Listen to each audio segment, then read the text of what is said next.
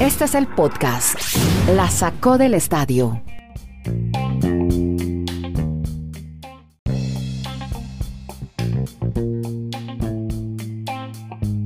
Episodio 662, ¿cómo están? ¿Cómo les va? Bienvenidos a este podcast, una conversación diaria que hacemos a través de la plataforma streaming de La Sacó del Estadio, en cualquier plataforma de podcast. Usted nos encuentra con Kenneth Garay, que está en Estados Unidos, en Bristol. Está Dani Malulanda en la ciudad del Retiro, Colombia. Yo soy Andrés Nieto, originando este sonido desde Santiago de Chile. Hoy vamos a ponerle hashtag numerala Shaquille O'Neal. Vamos a ponerle hashtag a la NFL, como siempre. A Nole, Novak Djokovic, deportado. No, no sabemos si todavía no. Inter, Supercopa de Italia y Copa Africana de Naciones. Hoy tenemos algo de fútbol que también nos encanta y de vez en cuando hablar de fútbol, porque por ahora hablemos de NFL, nos preparamos ya para los juegos de la postemporada, los playoffs, y ya hay una declaración que nos ha dejado un poco inquietos, la que ha hecho Ben Roethlisberger, el uh, quarterback, el mariscal de campo de los Steelers de Pittsburgh, que ha pedido divertirse cuando jueguen, divertirse, entretenimiento. Eso es un poco abrir el paraguas, Garay. ¿Usted cómo la ve? ¿Usted que está pasando tanto frío ahora ya en el noreste de los Estados Unidos? ¿Cómo le va, Kenny? ¿Cómo le va, don Andrés? Sí, paso frío, pero con el calor humano que me brinda la sacó del estadio Podcast. Eso, Claro que sí. muy bien. Desde Alaska hasta la Patagonia, desde Arica hasta Punta Arenas. Dos cositas antes de hablar de Ben Por favor, sí, señor, si es tan amable. Gracias al señor Madulanda. Eh, no, no mentiras. Gracias primero a usted, don Andrés, Sí, señor. Por la invitación a almorzar muy rico los champiñones Cham- con carne de cerdo que preparo, quedaron deliciosos. Ostra. Se llaman Eh, champiñón y lo- ostra.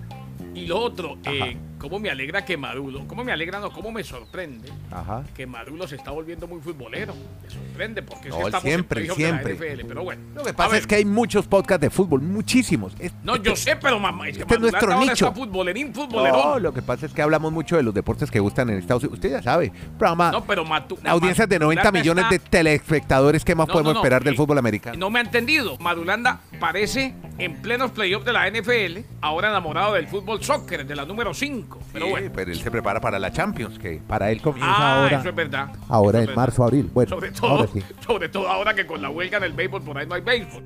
Me imagino que va a repetir los partidos de la Champions por la noche. Bueno, Ben Roethlisberger. Para mí sí está sacando el paraguas, Andrés. Claro. que lo pregunta. Eh, dice, probablemente no deberíamos estar en los playoffs, pero les pido a mis compañeros que se diviertan. Hombre, es evidente que se metió por la puerta de atrás, pero se metió. ¿Cuántos no quisieran estar en la misma posición que los Steelers de Pittsburgh?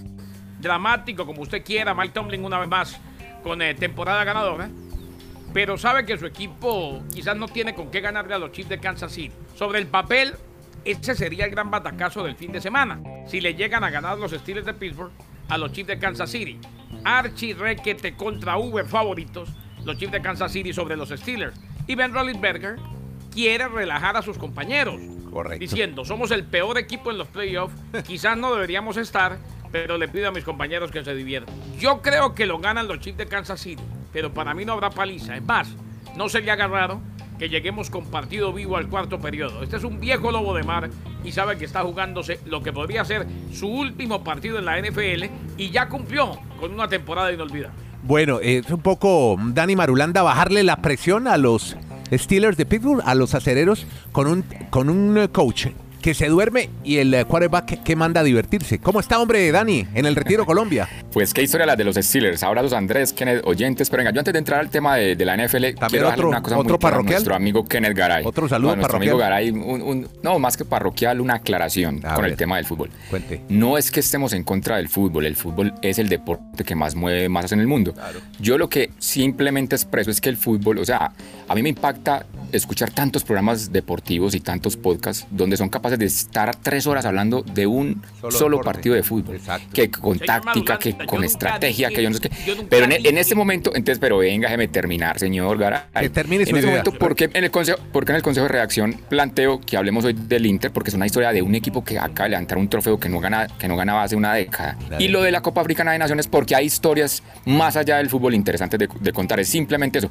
Pero yo no creo que aquí vaya vayamos a arrancar que si el Paris Saint Germain, que si el Barcelona. No, no, no, no, no. Afortunadamente con ustedes, tan conocedores de otros deportes, podemos aprovechar todo ese conocimiento que ustedes tienen en la NFL, en la NBA, en grandes ligas. Y eso me encanta de este podcast. Escúcheme si le interrumpí su hermoso generoso e interesante discurso. Yo nunca he dicho que usted está en contra del fútbol. No, pero usted, ¿por qué se ponen a pelear en el podcast y no pelean bueno, en el, en el Twitter? Ahora sí. Yo simplemente Vamos al Big digo que me sorprende cuando tú en plenos playoffs de la NFL te levantas emocionado, con, emocionado con un título que es como ganar la copa, lavarse los dientes o el vaso, lavarse los dientes y demás. Pero bueno. Bueno, ahora sí, muchachos. Pero una copa hábleme. Al final hablamos de fútbol. Lo del Big Ben. La Copa italiana, a ver, yo, la Supercopa italiana es la Copa de la Ley. Quiero ir a Rotlisberger y a Tomlin. Pero Garay, venga. al final hablamos del fútbol. En el tema de la NFL, entonces, a ver, yo creo que pensemos si de pronto es que la está tirando cambiada al Big Ben. O sea, el Big Ben sí se ha caracterizado en la NFL es por ser extremadamente competitivo. Qué difícil es ganarle a este jugador, aunque tenga muchas bajas, el equipo nadie haya pensado que llegara a, los playoffs. Es como decirle, venga, nadie piensa en nosotros, vamos a divertirnos, pero yo creo que por dentro ellos van a tratar de hacer lo posible, pues lo que pasa es que en las casas de apuestas es el juego más desigual. O sea, en playoffs en este momento está 12 puntos, más allá de 12 puntos de favorito el equipo de Kansas, que eso prácticamente en un juego de NFL es una paliza para los apostadores, por lo que nos decía Garay, sería el batacazo si los Steelers le ganan a Kansas, pero yo creo que Big Ben ahí está tratando de bajarle y va a ser, él se lo va a disfrutar de todas maneras porque va a ser su último partido si no lo gana. Entonces, creo que es más bien por ese lado de los amigos de los Steelers. No creo que sea paliza, pero sí creo que el Kansas debe ganar 10 puntos, 10, dos anotaciones, pero no, no mucho más allá. Yo creo que tendremos partido vivo en el cuarto periodo. Ahora, donde dé el batacazo sí. esa sería noticia noticionón y además le pondría tanto aire en la camiseta a los estiles que de ahí en adelante se convertirían en peligrosos. ¿eh? Usted lo quisiera ver en cuarto, en, el último cuarto apretado el juego como lo que generó esta temporada de NFL. Ah, bueno, ahí, ahí, Andrés nos va a dar el cambio para los todos los partidos vivos en el cuarto periodo. Bueno, yo quiero eso. Hábleme, hábleme cómo, cómo irá a estar el rating de televisión. Eso, ese fin de semana porque se, se, han disparado ahora 2021, no sé si es el COVID, la pandemia, yo no sé qué ha pasado, pero el fútbol americano tiene cada vez más y más adaptado, además por todas las posibilidades en streaming, plataformas digitales, la televisión eh, eh, normal, regular. Eh, ¿Qué ha pasado? Cuénteme el rating de la temporada de la NFL. Especialista en rating, Maduro. Pues prácticamente el Nielsen. De va a trabajar en Nielsen ahora su futuro.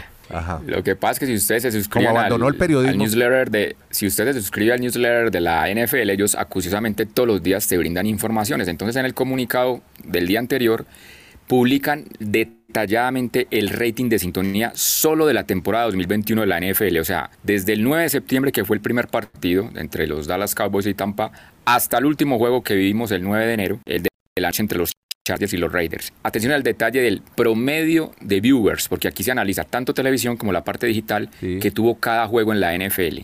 17.1 millón de viewers el promedio de juego en esta temporada de la NFL. Desde el 2015 no se tenía una cantidad similar a esa. O sea, mejoraron eh, el, rating obviamente en cuanto a más personas. Sí, señor, televidentes. Muy bien. Otros detalles de ese, de ese análisis que ellos publican de, la sintonía. De los, los 16 programas en esos cuatro meses, o sea, entre el 9 de septiembre y el 9 de enero, los 16 programas más vistos de la televisión en Estados Unidos, los 16 fueron de NFL. Qué barbaridad. Del top 50, los, de los 50 más vistos, 48 fueron de NFL.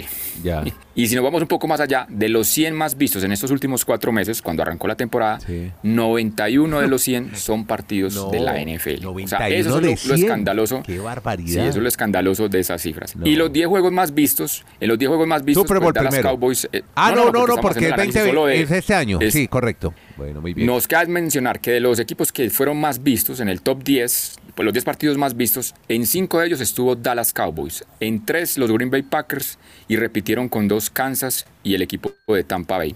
Los otros pues equipos como Cleveland, Las Vegas, los vemos con, un, con una vez en, en, entre ese top 10 y el partido más visto fue en la acción de gracias Dallas Cowboys y los Raiders 40.8 millones de viewers esa tarde de Acción de Gracias. Cuando yo ahí recuerdo tanto a Andrés Sí, que nos decía sí, que, sí, si no- que si las familias Claro. le daban palo a la, a la gente porque ponía a ver. No, es el día que más ven. Eso sí lo tiene muy bien vendido. Antes se- ese día hasta la dueña casa dice, ¿qué pasa que no han puesto Sí. el fútbol americano? No, te creo, increíble. Exacto. Bueno, yo pensé que eso era cena. Y también sabe que subió y mucho- mirarse a los ojos y No, hablar. su- No, pero no, puro fútbol No, nada, también. ¿sabe que No, subió también mucho? a los ojos, en ese to- el partido. Es que hay tres partidos. No se puede. Sí. O sea, o el televisor o está en la cena comiéndose el pavo. ¿Cómo hace? No, eso, eso es mentira, No. eso es de abuelito. Pero Andrés, ¿sabe- Uno puede hacer las dos. Andrés No sabe que, pero, pero Andrés sabe que viendo esos análisis, cada vez yo creo que van a programar más esos partidos de esas fechas. Porque mire que ahorita que hubo 25 de diciembre juegos de NFL compitiendo con la NBA, Sí. uno de esos juegos también se metió al top 10, o sea, con más telespectadores, el juego entre Cleveland y los Green Bay Packers. Ah, o sea, bueno. que yo creo que la NFL le va a seguir apostando a esos días que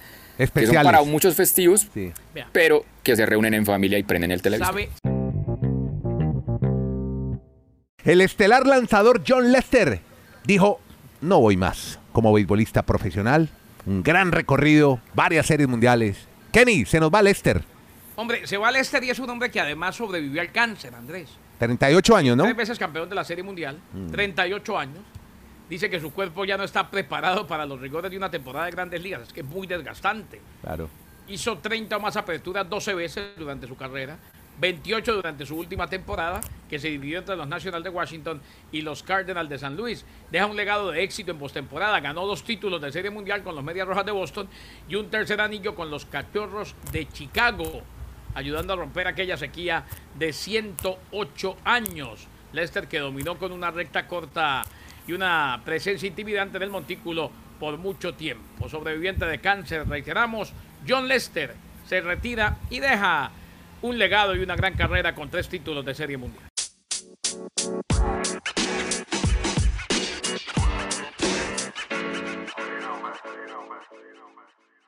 Voy a hacer una nueva sección que es en un día como hoy en el deporte.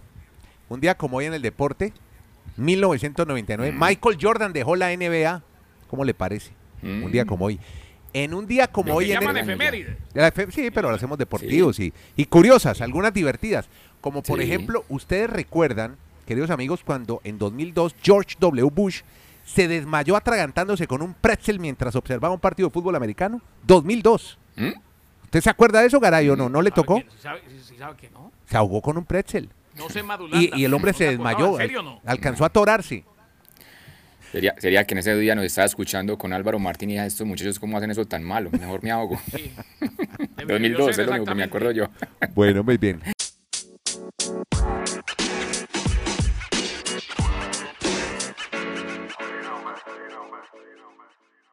Shaquille O'Neal ya no es dueño minoritario de los Kings de Sacramento. ¿Por qué, Kenny? Pues Andrés, vea, ¿sabe qué pasa?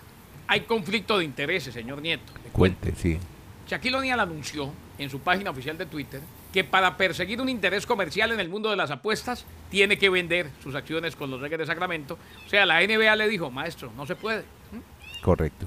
Eh, según el Sport Business Journal, O'Neal, para que usted esté pendiente, Andrés, usted que tiene un podcast de apuestas, O'Neal va a aparecer en las campañas publicitarias de WinBet y como el rostro de un nuevo juego de predicción gratuito que se va a llamar Jackpot, ¿eh? Upa. patrocinado por la Casa de Apuestas Deportivas. Ya. Además va a pra- a aparecer en promociones televisivas, impresas, digitales. Eh, O'Neal aparecerá en podcast patrocinados por WinBet, producidos en un casino de Las Vegas. Así pues que Shaquille O'Neal entra al mundo de las apuestas, por lo cual, claro, para evitar conflicto de intereses, le tocó, lo obligaron a vender las acciones en los Sacramento. Bueno, y ahora sí lo de tenis, la novela de Djokovic, que avanza y la vamos a hacer en frío, porque un poco lo que ha pasado hasta el momento, sabiendo que en cualquier momento, cualquier hora, puede ser como lo pronosticó José Luis Clerc, comentarista de ESPN en su cuenta de Twitter, en cualquier momento van a deportar a Djokovic de Australia. Porque, porque sería lo más sensato, Andrés. Claro. Pero ojo, por ahí no pasa. ¿eh? Bueno, a ver, Quizás no pasa. Cuente Dani, ¿cómo va eso? Y entró en el cuadro principal igual, ¿no? Pues- Tenían que hacerlo. Más que, una sec- más que una sección para nosotros de Yoko, yo creo que los productores de Netflix ya deben de estar por allí pensando en una serie más o menos Djokovic en la indómita Australia, algo por el estilo, solo contando lo que ha ¿sabe sido su vida la última ¿sabe semana en ese territorio. terminaría bien de Sí. verdad para serie? ¿Cómo Si termina? gana el abierto australiano y lo dejan quedarse. Ahí Por sí está eso. para serie al día Pa- siguiente. Para allá vamos. O sea, mientras grabamos el podcast, lo que va en la historia de Djokovic es que la presión, yo no sé si del torneo, de la televisión, o sea, el sorteo estaba para una, para una hora determinada, se fue aplazando, aplazando, aplazando, porque estaban esperando a ver si, sí lo iban a deportar. A lo último, hicieron el sorteo. Djokovic en ese momento está en las planillas en primera ronda para enfrentar incluso a un compatriota, a Kekmanovic. Hay que ir minuto a minuto con esa historia, porque podría ser que el día antes de, jugar la primera ronda lo puedan deportar, o que la presión mediática del torneo pues lo deje jugar y por lo que dice Garay, qué tal que juegue y se gane, porque sería el gran favorito a ganar el torneo. Imagínense después de todo lo que ha vivido en territorio australiano. De las llaves, mencionemos nuestras dos amigas que tanto hemos hablado acá en este podcast. Por un lado, María Camila Osorio, la colombiana, y por otro lado, de Naomi Osaka, la japonesa, Ya, correcto. porque se van a enfrentar en la primera No ronda. me digas. ¿Sabe cuál sería el otro capítulo de la serie de Netflix? ¿Cuál? Eh, Djokovic está por el mismo lado de Nadal. Nadal dijo que no le parece que le semifinales, estar sí. allá. Lo criticó. Que se enfrenten. Ese partido va a ser de moro. Buenísimo, sí.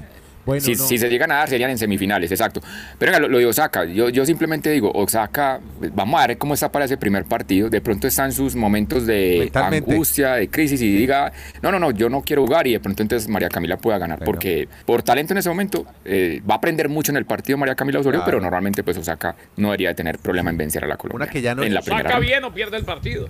Pues, esperemos a ver qué pasa. Ojalá bien le vaya a la colombiana. Porque la que sí no va es la tunecina Jabeur, a un Jabeur que ya había, ya le había Mm, ganado vamos, a María sí. Camila. Primero hace tres semanas le dio COVID y ahora se retira por una lesión. No va a estar una tunecina que se destacó mucho el año pasado, pero de salud no ha comenzado bien este año.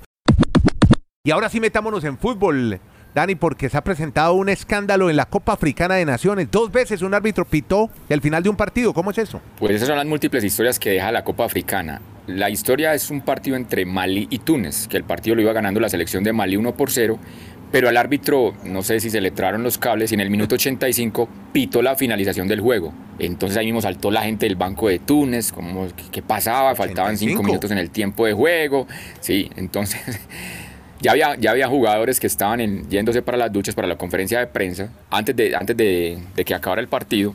Reanuda, se da cuenta del error el, el árbitro, que se llama Gianni, que el apellido es como un poco complejo, Gianni Sikasue, de Zambia. Ya.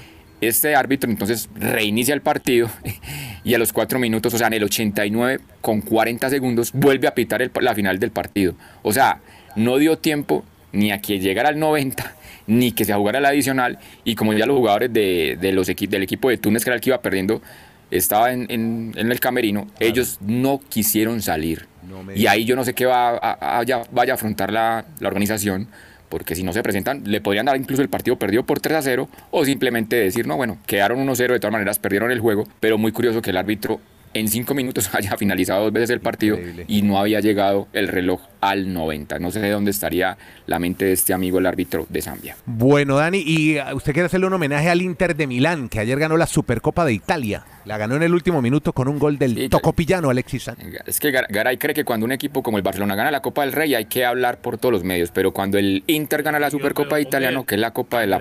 Por favor, haga Usted- usted dijo eso al principio. Tranquilito, tranquilito, sentadito, escuchando. Usted dijo eso al principio. Semejante historia La- tan bonita de la los, in- los, los italiana. tifosis, los tifosis italianos del Inter celebraron a radiar porque desde el 2010 no levantaban ese trofeo de la Supercopa italiana. ¿Qué es la Supercopa italiana? Es el enfrentamiento entre el ganador de la liga y el ganador de la Copa de la última temporada. Este torneo normalmente se hacía en el mes de agosto, o sea, con eso arrancaban las temporadas. Ahora se está haciendo no sé si por temas de calendario y también de encontrar países donde puedan jugarla, aunque aquí se jugó en el estadio de, de Milán, se jugó en este mes de enero y el Inter celebra su título. Lo mismo que está pasando en España, ya el, el Real Madrid el domingo espera poder ganar la Supercopa allá- o este torneo más bien, sí sí, de Supercopa, torneo, que se fueron para Arabia, sí que se fueron para Arabia. Como Final Four, ¿no? Aquí Sí. dejan todavía en la Exacto. final. Y en Arabia y se, llevan, y se llevan 300 millones Pero de euros para la casa, por claro. el billete. Para la Real Federación Española de. Fútbol, exacto. Bueno, muchachos, muchas gracias. Bueno, muy mañana queridos. más de la Supercopa y las efemérides. por favor. Todo Sí. eso. ¿Le gustó mi nueva sección? ¿O me no? gustó, me- Sí, ¿sabe que o- al principio la no apruebo, tanto, yo la después Un- me un episodio bien, nomás. y- no, no, y cuando usted me explicó bien, ya quedé yo convencido. Sí, y sí, más, me voy sí. pensando en las efemérides de mañana y en a ver qué otra Supercopa nos habla Marulo de fútbol. Bueno, bueno, sí, sí, eso, es- eso no es no, novedoso en la radio, es el contenido más que la, el nombre de la Pero sección, que ya es un clásico Que de me vendió, que me gustó. Bueno, muy bien, Ah, gracias. oiga, ¿por qué la gente ya no mismo voy a ir a buscar- voy a ir a cosa? buscar el video. Me creen, me dicen que me estoy burlando. Sí. Bueno, muy Sí, bien. Garay, voy a ir a buscar el pretzel que se estaba. el que el hablando el- George el Bush, sí, presidente. viendo un partido, de seguro Dallas Cowboys, él es fan de los Dallas Cowboys. Bueno, amigos, gracias a No todos. diga eso, prefiero la, prefiero la muerte. Sí. Miami Dolphins. Exacto. No, no digo que Bush ahogó viendo los Ah, Bush sí, Bush, Bush. Bush, que es de allá. Bueno, muy bien, gracias a todos. Con Kenny Garay, Dani Marulanda, Andrés Nieto. Garay ya, este se, cre- ya. Garay se cree presidente. Ya Garay se cree presidente. No, no, no. en Bueno, fin. pilas que me, se me quema la sopa de zanahoria. Gracias a todos, que la pasen bien. Este es el podcast La Saco del Estadio.